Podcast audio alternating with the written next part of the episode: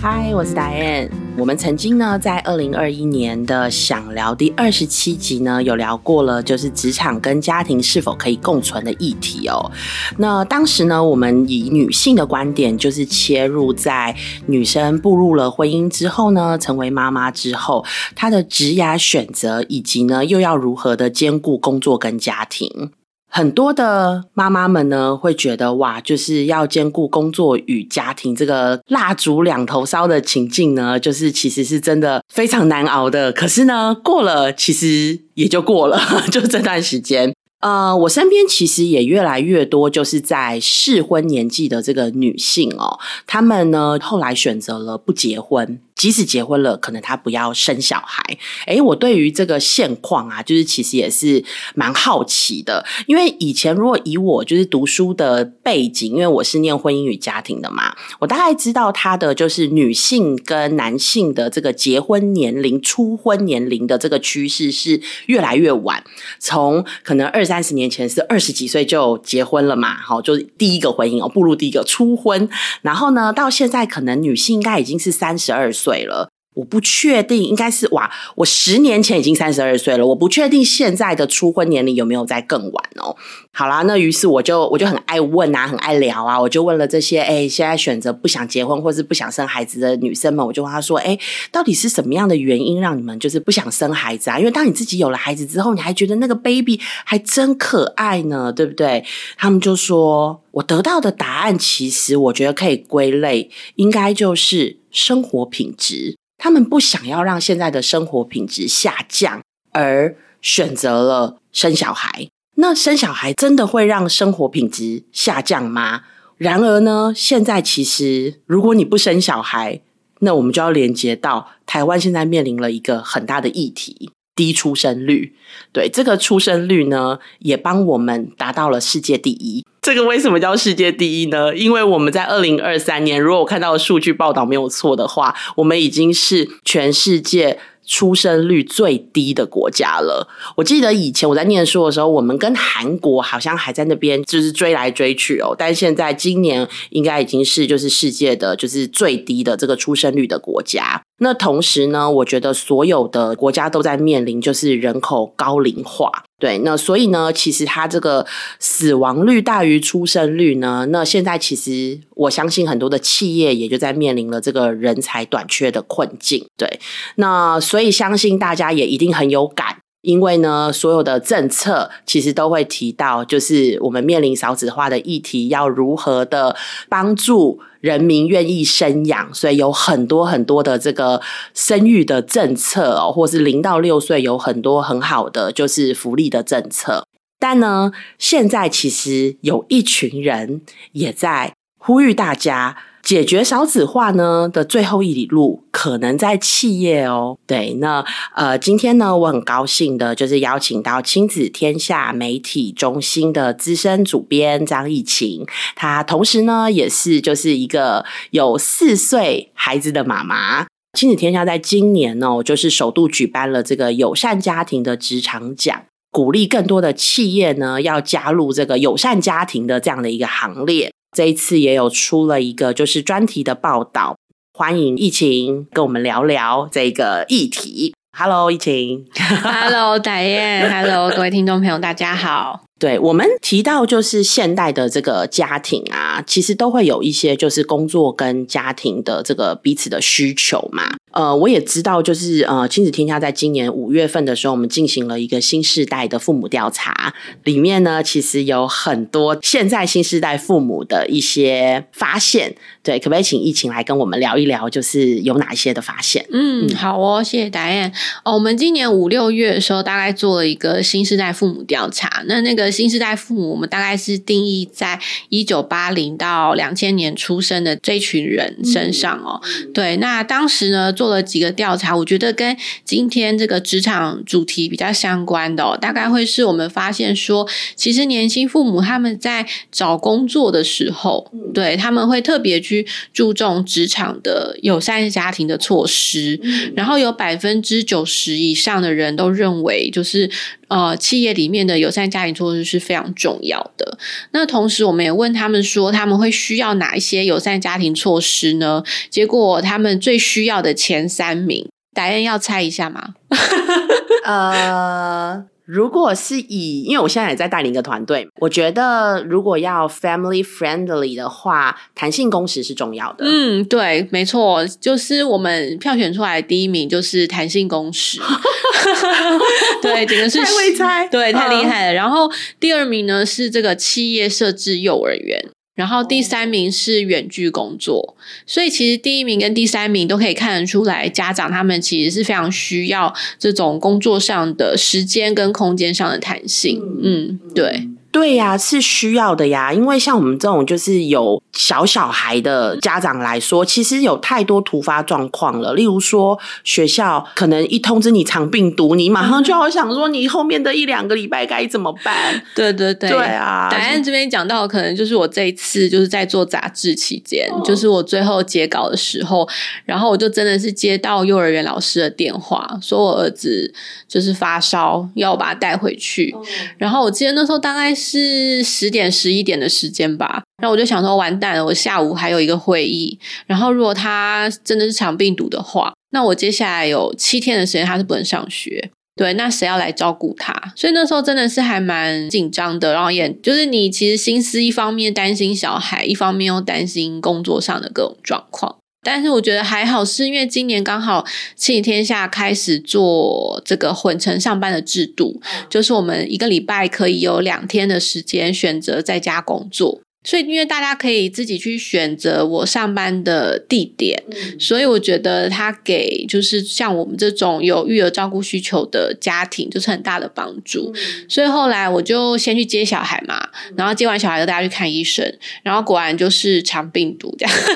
就是妈妈的那个 第六感真的很强，就先把他带回家，然后呢下午呢我就用远距的方式跟我的同事开会。对，然后后面几天呢，就是赶快先预排啊，比如说长辈哪几天可以来顾啊，先生可以请假哪几天啊，然后哪几天我可以用远距上班的方式来一边上班一边照顾小孩，然后就安然的度过了这一段时间。对，可是我觉得尽管如此，我觉得。还是你会觉得哇，照顾小孩真的是一件很辛苦的事情。就是你周旋在这些很琐碎的事情，你还是要努力的把自己的工作做好，对不对？你还是要追求一定的品质啊，追求一定的绩效。所以我觉得企业能够帮忙是一件很好的事情。对，那就是来帮忙妈妈在这个很忙碌然后很可怕的这个生活里面，作为一点点的。帮忙这样子。对你说到这个，我觉得有这样子的弹性工时跟远距上班的这样的一个弹性。不仅是有帮我们照顾到家庭，其实我觉得同时是对我们的工作是很有帮助的。因为如果在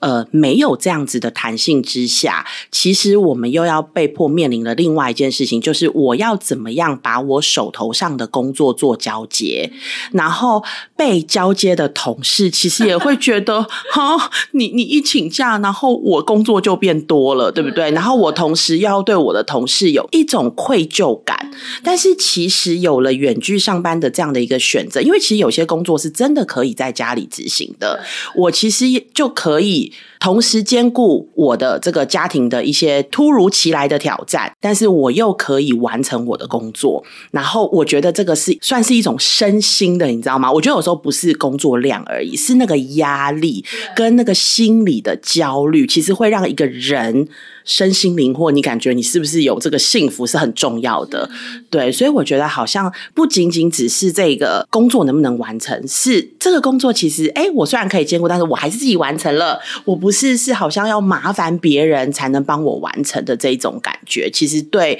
员工来说，我觉得也是很重要的。对对对，这样爸爸妈妈比较不会有罪恶感。对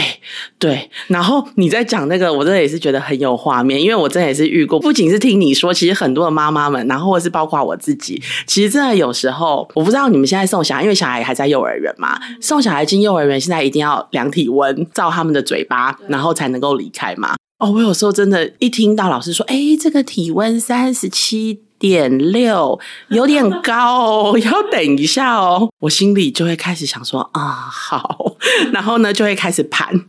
啊，应该要怎么办？我等一下下一个会议应该要怎么调？然后呢，你刚刚讲的那个，我就想到，你知道我以前在做夫妻关系啊，啊，我们的那个讲师就告诉我们说，女生的那个头脑好像就是那种高速公路，有没有四条去四条回来，然后这种大道，所以我们可以做什么？同时炒菜，然后一边可能电话来了接电话，然后一边还要跟小孩子说你先去干嘛干嘛干嘛，就是发很多这样子。对，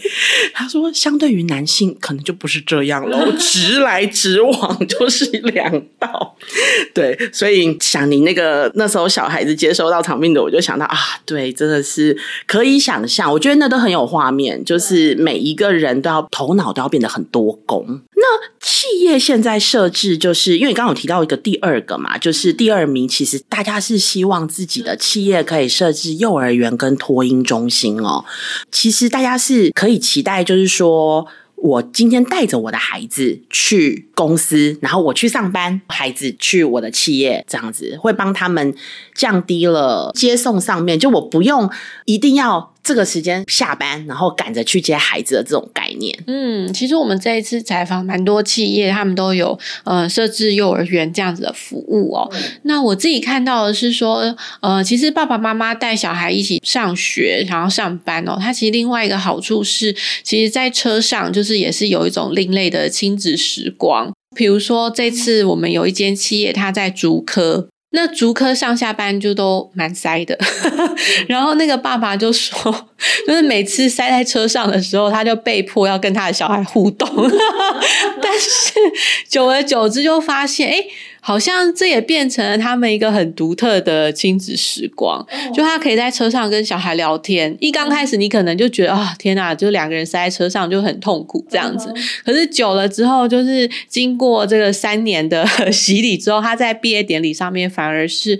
跟学校就是表达他的感谢，因为他觉得就是每天的这一两个小时，变成是哎，他可以跟他的小孩聊很多学校的事，或甚至因为他的幼儿园就设置在公司，然后他可以有时候小孩可能中间下课什么的还会跑过来，或是他们有时候有些校外教学啊，或者有一些呃跟公司结合的活动，就会经过他们的办公室门口，然后那些小孩就会说啊，那个是我爸爸啊，那个。就是会有一些这种亲子的互动，所以他就觉得很感谢，就是公司有设置这样子的幼儿园，就是让他们的亲子关系变得很好，然后可以聊学校的事，甚至是他可以跟小孩聊公司的事，因为小孩认识他的同事，然后还可以跟小孩说啊，那谁谁谁的爸爸怎么样怎么样之类的，所以变成是亲子之间有非常多的话题。这是其中一间企业设置幼儿园就听到的还蛮有趣的小故事。那另外一个小故事的话，就是呃，在杨梅那边有一间很大的企业，然后他们也是有设置幼儿园，然后甚至是安亲班这样子。然后在采访的时候，就有听到他们员工说，他们就是小孩都送幼儿园嘛，然后国小就很想要送公司的安亲班。然后，所以呢，他就特别把他小孩的户口迁到公司附近，来让小孩可以念附近的。国小，然后就下课之后就可以直接到公司的安庆班来。然后他就说，他这样算一算，嗯，接下来九年我应该都不会离开这间公司，因为还有两个另外一个小孩这样。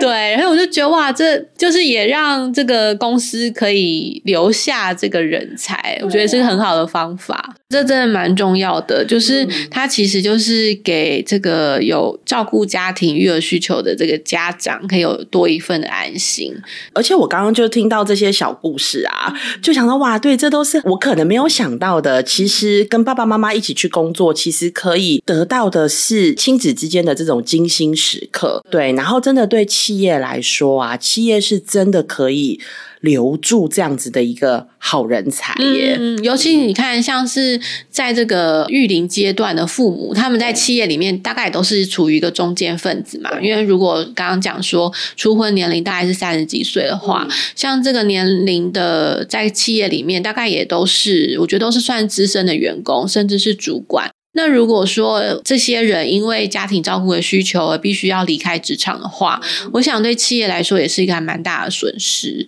因为你可能要重新的招聘啊，重新的教育训练啊，然后这个新的员工也需要重新适应一个新的企业文化等等。对，所以在这个情况底下，如果企业可以多给一些这些父母多一点的支持的话，能把这样的人留下来，其实对企业真的是蛮好的一件事情。嗯嗯，听了这个，我真的觉得很受鼓舞诶，因为我记得我那时候在十多年前在写硕士班的论文的时候，看了蛮多的，就是工作家庭平衡的研究。那其实也就是访了可能在企业里面的员工。然后当时其实我觉得是比较是有很多很好的政策，但是员工有时候会反映就是他们有点看得到吃不到，然后也不敢吃，有一点点像是其实我觉得这叫什么育婴留停假，对不对？育婴留停其实已经实施了很长的一段时间了嘛，但其实还是会有生了孩子的担心，回到职场上还会有我的工作职位吗？我的工作是不是还继续有？有这样子的保障哦，包括他的薪资跟福利。可是我觉得，从就是这一次你们整个专题里面，就是听到了很多很正向的、很不错的例子。然后你们举办了一个就是友善家庭的这个职场奖。在什么样的契机有了这个奖？而且看到的数字是，其实超过百家的企业，可不可以跟我们分享一下这个友善家庭职场的这个企划？嗯，好哦。其实当初要做这个友善家庭职场奖，一个很大的原因，我觉得跟刚刚就是达燕一路讲来，就比如说少子化啦，或是缺工啦这样的问题，其实都还蛮有关联性的。因为其实我们一直在想说，解决少子化这个问题到底该用什么样的方式来处理，然后又不断的看到这个缺工的新闻，或甚至是呃，我们有找到一些数据啊，譬如说国发会就预估说，从现在到二零七零年，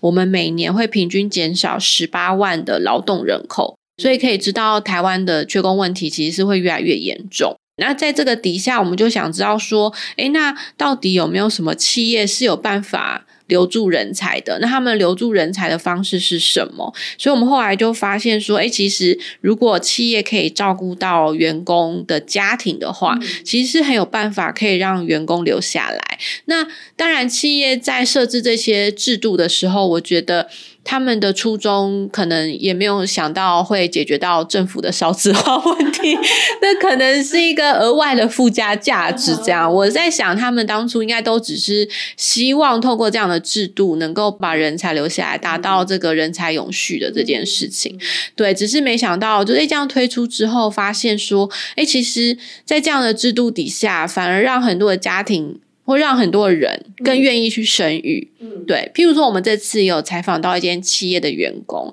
他就很坦诚的说，他其实真的跟他先生原本就是没有想要生小孩的，因为两个人都太忙了，都在外商公司，对。然后也觉得生下来没办法陪伴他，那就不想要生。但是后来，因为他的企业就是开始实施弹性工时跟远居上班，所以他就跟他先生讨论说：“哎，我们好像可以考虑生一下小孩哦，也许我们的时间上。”是有一些余裕的，对。那他们的小孩现在已经两岁了，所以你就知道，在这些制度底下，他其实是有办法去解决一些问题，对啊。所以那时候我记得我们颁奖典礼的时候，有找来那个。政务委员就是林冠毅，他专门就是在处理少子化问题。他就在现场说：“哦，我我要谢谢这些企业帮我解决了我部分的问题。”对啊，所以我也觉得这些企业所作所为哦，真的是可以给我们的政府一些启示。对啊，就是你把一些设施设备把它部件好，其实是会对家庭更有帮助，然后让一些育龄的阶段的家长会更愿意生小孩。嗯嗯。看起来是有我两百多间、两百零九间的企业报名，然后有包括了外商企业，然后呃，在这些企业端呢，其实他们都有端出一些很友善的这个家庭的措施，然后我相信可能有很有创意的啊，或者是什么，有没有什么令你印象最深刻的？哦，我印象最深刻的应该是其中有一间企业，它呃提供了一个叫做职务代理津贴。对我觉得给津贴这件事哦，就是给钱这件事，是不是解决了我刚刚说那个请同事代理会有 guilty 的那个问题？没错。那我就觉得这个津贴发在对的位置，意思是说，我们其实看到政府都在发生育津贴啊，或者育儿津贴，很多的补助。对，可是呃，也不能说给这些津贴就不对。可是实质上，我们看到，哎，就这些津贴好像。可以用别的方式来发放，那所以这次我看到就有间企业他们用这个给职务代理津贴的时候，就让我觉得眼睛一亮，嗯，因为他们的钱是给这个，就是当爸爸妈妈去请育婴假的时候，他的职务代理人可以因为要代理他的工作，然后工作量会变多，所以他也会得到一些相对应的报酬。对，那我那时候就觉得这是合理的，啊因为我如果帮人家代班，然后我可以得到额外的收入，我当然就会比较心甘情愿的来帮他工作。那他同时确实也解决刚才达燕有讲到的这个，就是请假人都会有一种 guilty，对，然后就觉得有罪恶感啊，我是不是把我的工作额外请同事帮忙？那我可能就会不放心去请这个假。那 either 就是我不敢请。然后要不然就是我请的，但很快就回来，就有点好像没有达到我们原本那个育婴留停的初衷。对，可是有这个职务代理津贴的时候，我们就可以发现。爸爸妈妈更放心去请代理人，就是会觉得哦，我虽然代理他工作，可是我是有拿到额外收入的。就是在做这些事的时候，彼此之间心理上 emoji 都会好一点。对对对，是是是，对啊，嗯，我觉得心理压力没那么大。我也是第一次听到，因为这也真的是解决了一些，因为有的如果育婴留停。他们有时候一请其实是动辄就是半年一年的，所以为什么会很担心？就是他回来到底还有没有原职务？就是因为半年一年的这个情况之下，有的时候公司其实是会去找一个呃新的人进来，然后但是在你回来的时候，公司可能也会跟你明讲说，但是你回来之后，我可能给你另外一个职务哦，因为这个人我或许。你要找半年的这种兼职也不容易啊，对，所以好像在实际操作上，大家有时候可能会觉得卡卡的。但是这个有职务代理津贴，如果他有这个津贴，然后来代理个半年，可能同事都会有一点心甘情愿。对对对，我那时候跟我们就是公司的同事在介绍各家公司的制度的时候，也是很多的这种单身啊或者年轻同事，对于这个职务代理津贴，大家都眼睛一亮，然后都觉得好好好，那。你们就尽管去请假，你们生吧。我现在单身，然后我如果需求是我要存钱，请越多越好，没有问题。对，所以我也觉得真的让大家很有感。而且他不是帮助了生的人啊，他也帮助了如果我今天是单身，我想要存钱的人，是不是？我那时候跟我们的就是团队老师，我就跟他们讲说，因为我知道幼儿园哦，因为有时候我们要了解，应该说我们有时候要兼顾到你孩子的家庭的需求，所以妈妈他们可能下班的时间要来接，可能会让老师会延长，那就要加班嘛。但是我说呢，我们一定不强迫。你们要加班，我们一定会想办法。但是呢，如果有加班需求的老师，也欢迎让我们知道，我们一定会让你 有想要加班的，有想要加班的老师。要不然我不知道疫情知不知道啊？就是我也是真的，就是进去才了解，幼教产业也留不住人呢。其实老师好少哦，所以现在在竹北的状况就是，好像很多的妈妈们在那个孩子在肚子里就要去排托婴中心。我就觉得我看到一个很奇怪的状况啊，就是我看每一家托婴中心，它的立案人数其实都很多啊，那为什么好像妈妈说这个后面就是排队排五十个以上，可是这个托婴中心其实并没有满。对，后来才发现，其实是因为对他立案可能这么多，但是老师现在目前可能有老师就离职了或什么，所以有师生比的关系，没有办法真正招到这么多学生进来。对，所以是真的非常缺老师，所以真的我觉得在幼教的领域要留住好人才，也真的是要好好思考怎么样。能够让老师感受到我们是真心的以教师为本、以人为本来帮他们设计一个友善他们的职场。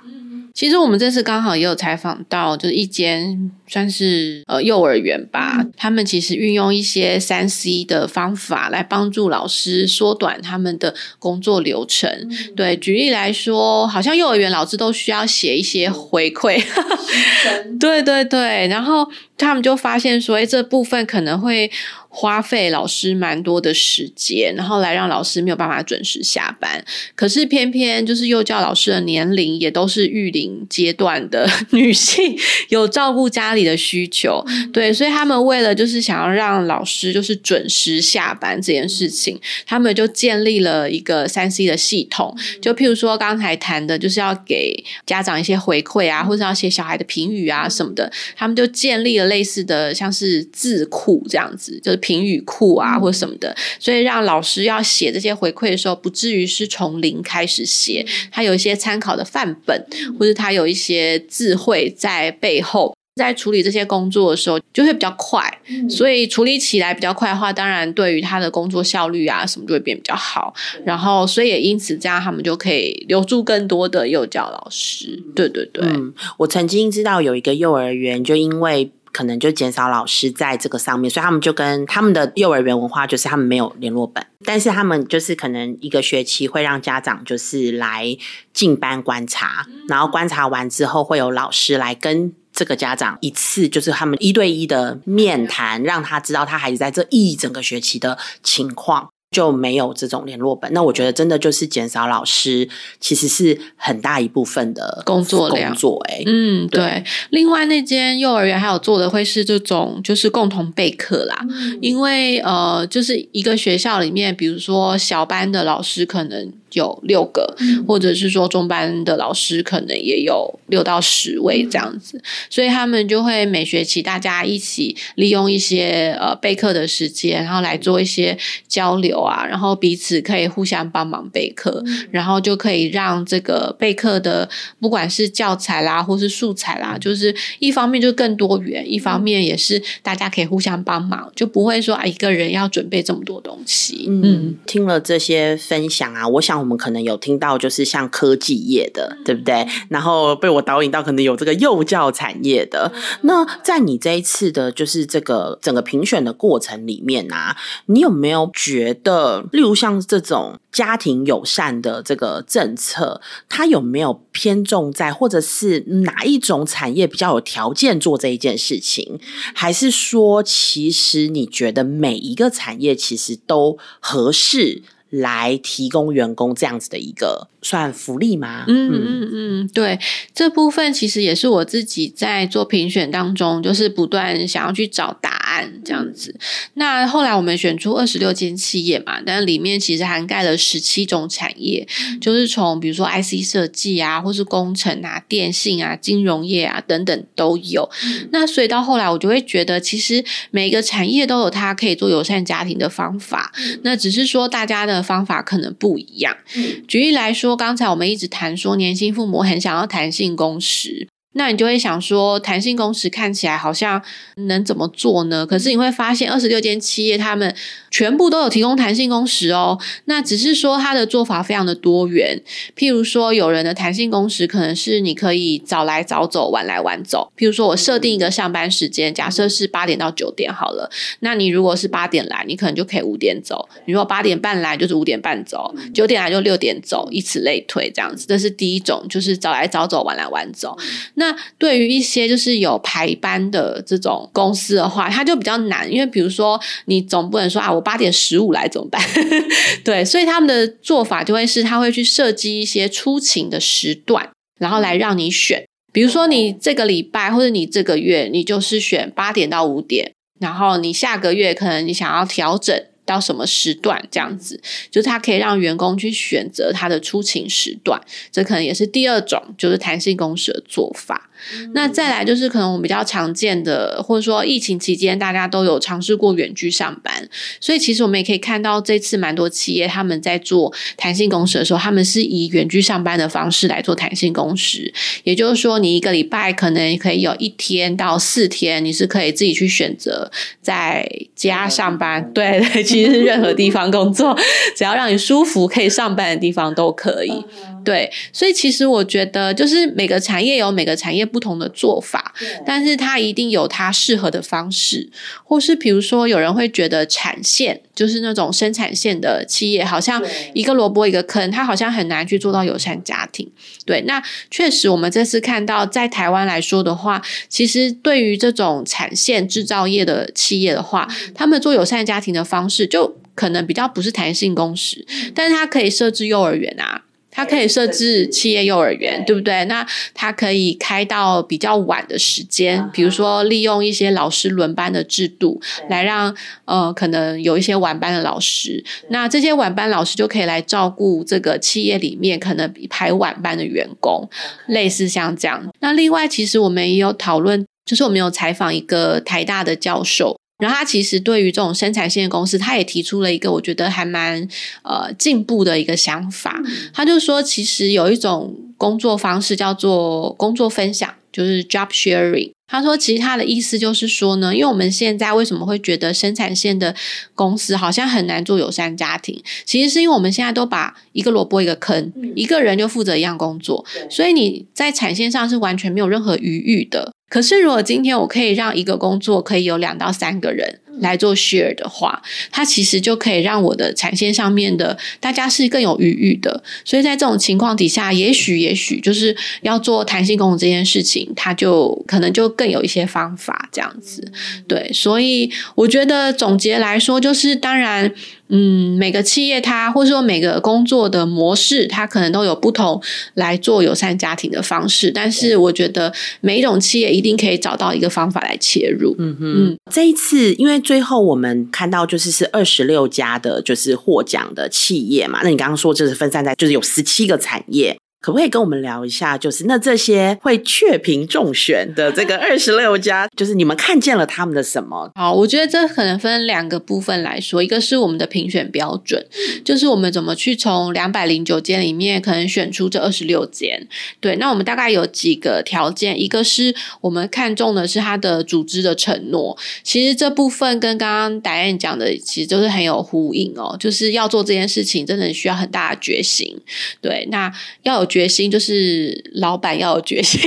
或是领导阶层要觉得这是一件事，这是一件重要的事，我要来做。那我觉得，其实从企业提供的资料多多少少可以看得出来，这间企业到底有没有想要做这件事，所以这会是我们评选条件之一。那第二个是因为友善家庭嘛，所以我们也希望这些企业所提供的服务或是福利，它是真正能够符合我们年轻父母的需求。所以，比如说刚刚一开始的时候，我们有谈到，我们五六月的时候有做一个年轻家长的这个调查，那里面谈到，比如说像是弹性工时啊，设置幼儿园啊，远。居工作啊，这些条件，我们就把这些条件也当成是我们这次的评选标准。去看看到底企业是不是真的有提供符合家长需求的一些福利？对，那再来就是我们当然也希望看到一些有创意的啦，有亮眼成绩的啦。对对对，那这也是我们评选的方法，这样子。那最后选出来二十六间企业之后，我们呃大概把它归类成三种。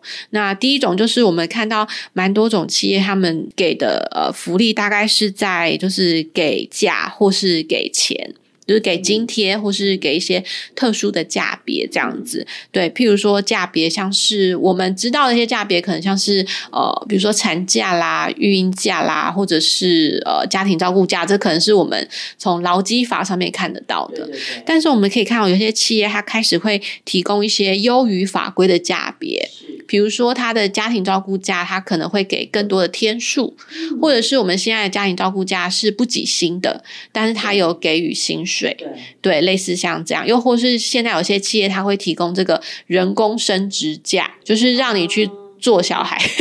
这也是一种特殊的价别。对，那第二种的话，我们看的就是家庭支持。那家庭支持的话，可能就是在于说，企业有没有提供像是幼儿园啦，或者是弹性工时啊这一方面，这可能就跟刚刚我们聊的比较相关。对，那第三个部分谈的就是组织承诺，就是我刚刚说的这个领导阶层，他到底有没有这样子的决心来做友善家庭这件事情？对，那他的一些指标可能像是。比如说他有没有设置呃女性高阶主管的一些比例。对，那这个比例大家看起来只是一个数字，可是它其实背后反映的一些文化或者价值观是在于说，我可以让我的女性员工有。呃，很顺利的晋升，这个管道要畅通，其实中间是有很多妹妹嘎嘎。对，那包括像是他在育龄阶段，还有没有办法可以持续的在企业里面服务？所以说，像是在组织承诺这部分，我们大概就会看类似像这样子的指标。嗯，我觉得你提到的这个组织承诺跟看这个创办人跟领导者的这个决心非常关键。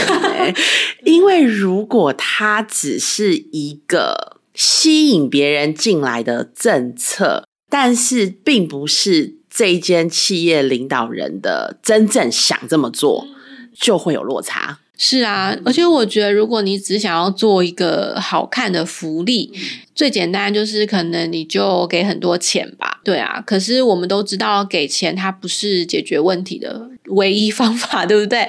对，那很重要的是，我有没有办法在这当中给我的呃这些家长一些帮忙或者是协助嘛？那大家可能最好奇的就会是，比如说像是请育婴留停的时候，刚刚我们谈到就是有人要来代理你的工作。那比如说像是刚刚谈到那个企业，他可能就会给职务代理一些呃额外的津贴。对，那又或是像其实我们这次有问到一些企业说，那当你的员工请育婴留停的时候，你的人力怎么去安排？因为这也很重要啊，就是你组织有没有帮你想办法去填补这个空缺？那所以我们就有问到一些企业，比如说他们可能在前一年的时候，他们就会做一些人力的盘点啊，或者去了解员工的需求啊。你可能未来有没有要请假？那如果有要请假的话，我整个公司要怎么样去呃重新调整大家的工作的内容或者职务，来预备这个人请假的时候，可能其他人可以来做替补。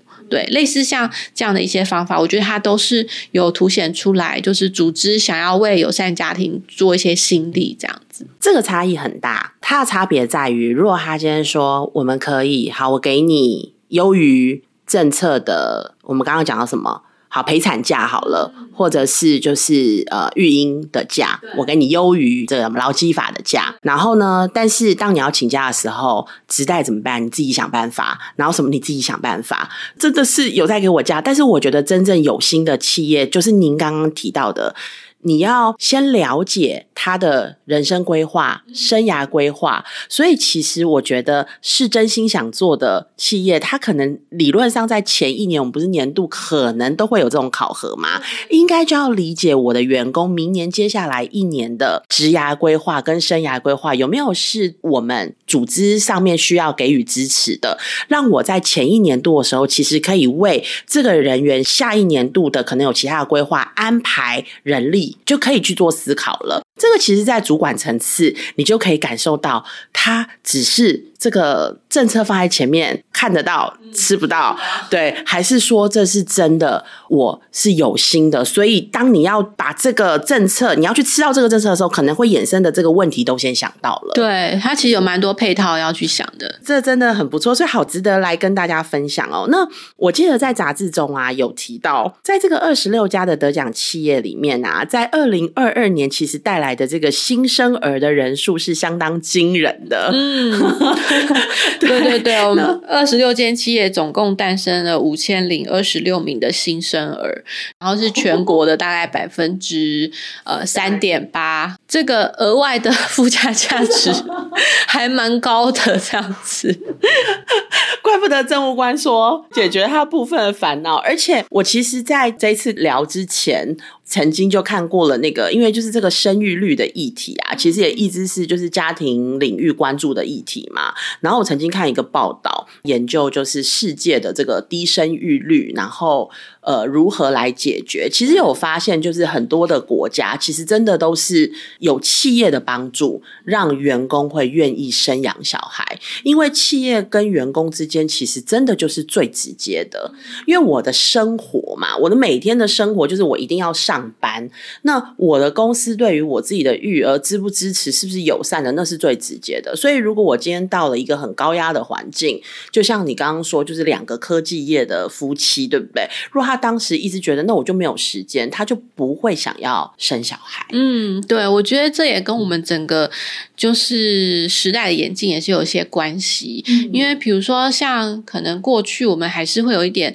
就是男主外女主内那种传统概念，对。可是我觉得现在的女性哦，已经完全，或是说大家已经没有办法像过去那样了。我们其实是有一些自我实现，或者是想要在职场上面发挥自己能力的一些需求。嗯，那在这样的情况底下，我觉得你要在要求女性为了家庭照顾而做出一些牺牲，我觉得对女性来说。也不是他们想要做的事情，对。那另外一方面，我觉得现在男性也不完全就是赚钱养家那么简单的事情。其实可以看到，有越来越多的男性，他们其实是渴望想要呃回应一些家庭照顾的需求。对，像这次我们做那个呃年轻就是那个新时代父母调查的时候，其实我们有去问一个问题，是说呃如果不考虑经济因素，你是否愿意在小孩三岁之前担任就是。比如说全职奶爸，或者是